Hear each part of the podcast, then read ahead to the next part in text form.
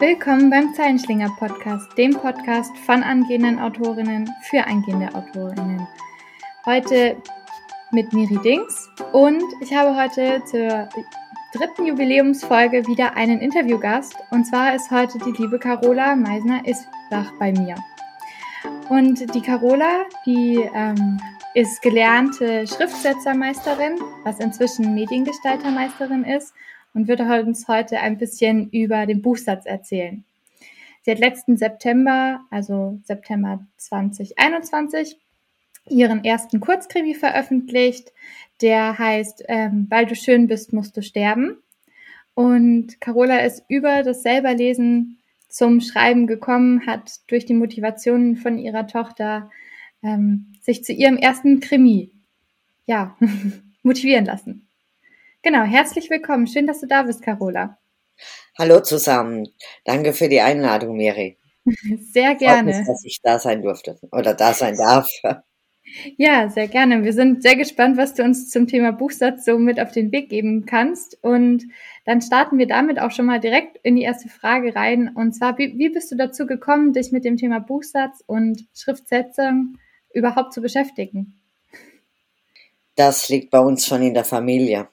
Also mein Vater, der hatte schon eine kleine Druckerei. Mhm. Und so war eigentlich das Thema immer in der Familie schon drin. Und als ich dann ja auf Ausbildungssuche war, lag das natürlich nahe, dass ich äh, eventuell in ein in die Medienbranche einsteige und hatte dann auf 14 Tage mal so eine Schnupperpraktikum gemacht und da ich sehr für Technik bin, auch damals schon in jungen Jahren, äh, äh, hat mich das schon fasziniert und so ist es dazu gekommen dann. Sehr schön. Hat sich bestimmt auch viel verändert von damals bis heute so mit der Technik, oder? Wahnsinnig viel, wahnsinnig viel. Als ich angefangen habe, meine Ausbildung zu machen, war, gab's äh, spezielle Satzcomputern. Das war damals Linotype oder Berthold hießen die Computer. Das waren wirklich nur reine spezielle Satzcomputer und da ging alles nur mit äh, noch wie damals vielleicht noch jemand kennt von Commodore und Schneider Computer, alles mit schwarzem Hintergrund und grüner Schrift oder weißer Schrift und alles noch über Befehle, ja. Also H zum Beispiel war dann die Schriftgröße, L war der Zeitendurchschnitt und so weiter und so fort. Ja, also im Vergleich zu heute, wo eine richtige Wissenschaft. Ja, ja, also da musste man wirklich die Befehle halt können, ja. Dann äh, die Schriften, äh, die Sonderzeichen waren andere Schriftennummern und so weiter. Also das war schon, äh, ja, da musste man schon ein bisschen mit mehr decken. also haben wir es inzwischen deutlich leichter. Um einiges leichter, wahnsinnig leichter, als dann äh, Steve Jobs äh, von Apple Macintosh äh, dann Desktop Publishing auf den Markt brachte, äh, war das natürlich eine wahnsinnige Revolution. Das war zuerst äh, nur in der Druckbranche Apple mhm. Macintosh vertreten und das war natürlich ein, das waren Welten, ja. Äh, bis du eigentlich mal kapiert hast, was ein Ordner ist, ja, dass du im Ordner da deine Sachen reintust und so weiter. Früher hatte man noch äh, diese Floppy Disk und so weiter. Also es ist schon enormer Fortschritt. Sehr cool. Ja, was würdest du denn sagen, müssen wir als angehende Autorinnen ähm, da über dieses Thema wissen? Was, was würdest du sagen, ähm, ist der Tipp, den wir uns da äh, ja beherzigen äh, sollten, damit wir da uns Zeit und Energie sparen? Also sind vielleicht zwei Fragen in einem. Zum einen, was, äh, was wir unbedingt wissen müssen und wie wir da uns ja behilflich sein können. Okay, also in einem Mini-Interview jetzt alle Tipps und alles Wissen zu geben. Nein, such dir einen, den Tipp raus. Achtet ganz dringend auf Schusterjunge, Hurenkind und Fliegenschiss. Also was ist das jetzt? das, äh, das sind wirklich Fachbegriffe. Mhm. Äh, und äh, Schusterjunge bedeutet, mhm. dass die erste Zeile des Absatzes auf der vorherigen Seite ist. Also in meiner Seite läuft der Textblock unten aus, dann mhm. ist noch die erste Zeile des neuen Absatzes und der Rest geht auf die nächste Seite. Mhm. Und das ist ein Schusterjunge. Das ist fatal sowas. Das bricht den Leser ab. Ja, also man liest, man hat die mhm. erste Zeile und man wird wirklich, weil vielleicht muss man sogar noch umblättern, ja. Mhm. Und dann ist es so ein richtiger Abbruch. Das ist beim Lesen eine stärkere Unterbrechung, wie wenn ich jetzt ähm, einen Absatz mache. Mhm. Ja. Also so Sachen vielleicht wirklich vermeiden. Mhm. Äh, das Hurenkind ist dann gerade das Gegenteil, wenn äh, die letzte Zeile meines Absatzes auf der neuen Seite ist. Mhm. ja? ähm, erstens sieht das wirklich optisch nicht schön aus mhm. und unser Gehirn ist so gepolt, dass das äh, diesen Buchblock, also diesen Textblock, mhm. äh, einmal einscannt und sich dann dran gewöhnt, auch an die Zeilenbreite, an die Zeilenabstände. Und wenn sich da irgendwas radikal verändert, dann ist es irgendwie ein innerlicher Stopp. Mhm. Ja? Also mhm. das hemmt extrem den Lesefluss. Und was mhm. noch dazu kommt, ist natürlich auch, äh, dass es irgendwann mal die Augenmuskulatur ermüdet oder konzentrationshemmend ist. Wir möchten mhm. ja unseren Lesern Freude bereiten, auch die, wo vielleicht abends im Bett lesen.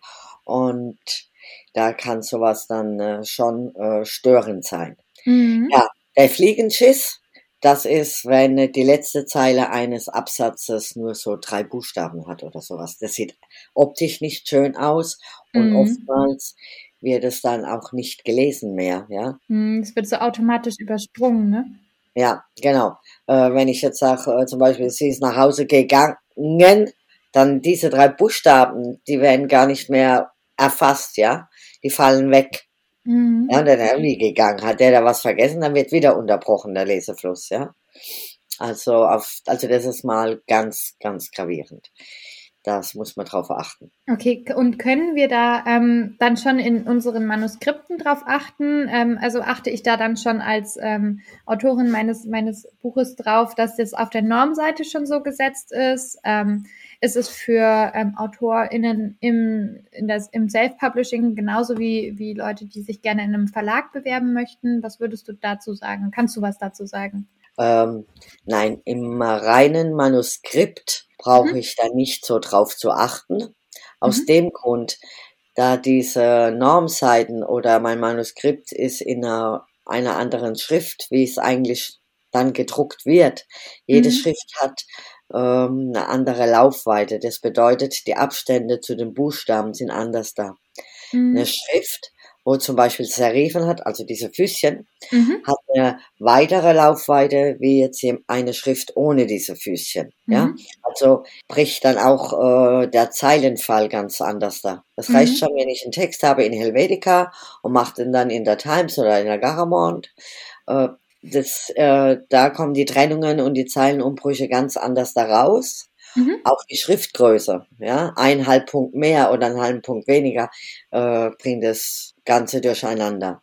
Also das macht dann eben die Setzerei im Verlag, achtet mhm. da drauf, das sollte drauf. Oder wenn ich jetzt zum Beispiel äh, im Self-Publishing ähm, ähm, veröffentliche, mhm. dann mache ich ja für das Taschenbuch ähm, ein PDF und dann muss ich drauf achten. Mhm. Also wenn ich dann mein Endmanuskript habe, ja, so aus dem ich das PDF generiere, dann muss ich drauf achten.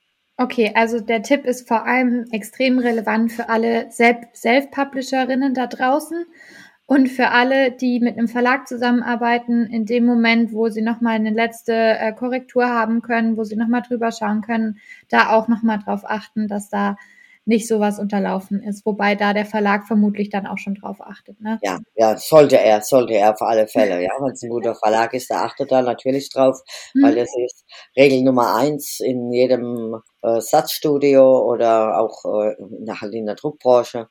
Der sollte wirklich drauf achten. Und wenn ich als Autor dann vom Verlag meine vorläufigen Satzfahnen bekomme zur Kontrolle, mhm. dann kann ich da drauf achten, ja. Sehr schön. So, magst du die drei Begriffe nochmal zum Abschluss wiederholen, damit wir die auch nicht vergessen? Die haben wundervolle Namen. Ja, genau. Das ist der Schusterjunge, mhm. das Hurenkind und der Fliegenschiss. Wunderschön. Politisch semi-korrekt, aber auf jeden Fall einprägsam. Das heißt, an alle äh, angehenden AutorInnen dort draußen, ähm, achtet darauf, wenn ihr eure Manuskripte ähm, bearbeitet, im Self-Publishing noch wichtiger als im Verlag. Und äh, damit müssen wir dann schon langsam zum Ende kommen zum Thema Buchsatz. Ähm, wir merken, es ist ein großes Thema. Ich glaube, ja. äh, Da können wir nochmal ganz, ganz viel äh, Hintergrundwissen und Inhalte einsammeln. Ähm, lasst uns gerne wissen, wenn ihr da äh, gerne eine Fortsetzung haben wollt. Und dann würde ich mit einer letzten Frage an dich, Carola, abschließen. Und zwar, du kennst ja vielleicht unseren, ähm, unseren äh, Newsletter, der heißt ja Arschtritt des Monats. Da geht es ja darum, äh, Motivation äh, durch einen kleinen Arschtritt, den wir ins Postfach schicken, zu verteilen. Und dann wäre damit die letzte Frage, wie motivierst du dich und was ist denn dein persönlicher Arschtritt äh, zum Schreiben? also motivieren tue ich mich äh, einfach, indem ich mir vorstelle, äh, mein eigenes gedrucktes Buch in der Hand zu haben, ja. Da könnt ihr einfach ein Buch aus eurem Bücherregal holen, macht die Augen zu und spürt mal, wie sich das anfühlt und versetzt euch da rein, es ist euer Buch. Sehr cool. Also ja? mit Visualisierung und ja. sogar einer haptischen äh, genau. Komponente dazu. Das ist ein sehr, sehr schöner Arschtritt. Ja. sehr schön. Ja, ähm, dann würde ich sagen, wir haben den ADM, also den äh, Arschtritt des Monats schon erwähnt. Wer ihn noch nicht abonniert hat, ähm, direkt mal auf die Webseite www.zeilenschlinger.de gehen und abonnieren. Da gibt's monatlich Motivation und Hintergrundinfos. Ihr habt die Infos teilweise schon deutlich früher als der Rest. Und ansonsten schaut bei Instagram vorbei. Ähm, wir freuen uns, wenn ihr uns da folgt. Bewertungen könnt ihr auf Spotify inzwischen auch machen. Wir freuen uns, wenn ihr uns ein Feedback gebt. Das hilft uns, das hilft allen anderen, damit sie mehr davon erfahren vom Podcast. Und ähm, für alle hartgesottenen äh, Zeilenschlinger, wir haben ein Patreon-Projekt. Da könnt ihr euch mit einem kleinen Mini-Betrag ähm, beteiligen und uns unterstützen mit dem, was wir tun, dass wir das weitermachen können. Und auch da gibt's natürlich Bonusinhalte und exklusiven Content für alle, die da ein bisschen hinten reingucken wollen. Genau, und wenn ähm, sonst nichts zu sagen oder äh, überbleibt, dann danke Carola, dass du da warst und an deinem wundervollen Wissen hast teilhaben lassen. Freut mich. Hat auch wirklich Spaß gemacht. Das freut uns. Und ähm, ja, dann sehen, schreiben oder hören wir uns beim nächsten Mal.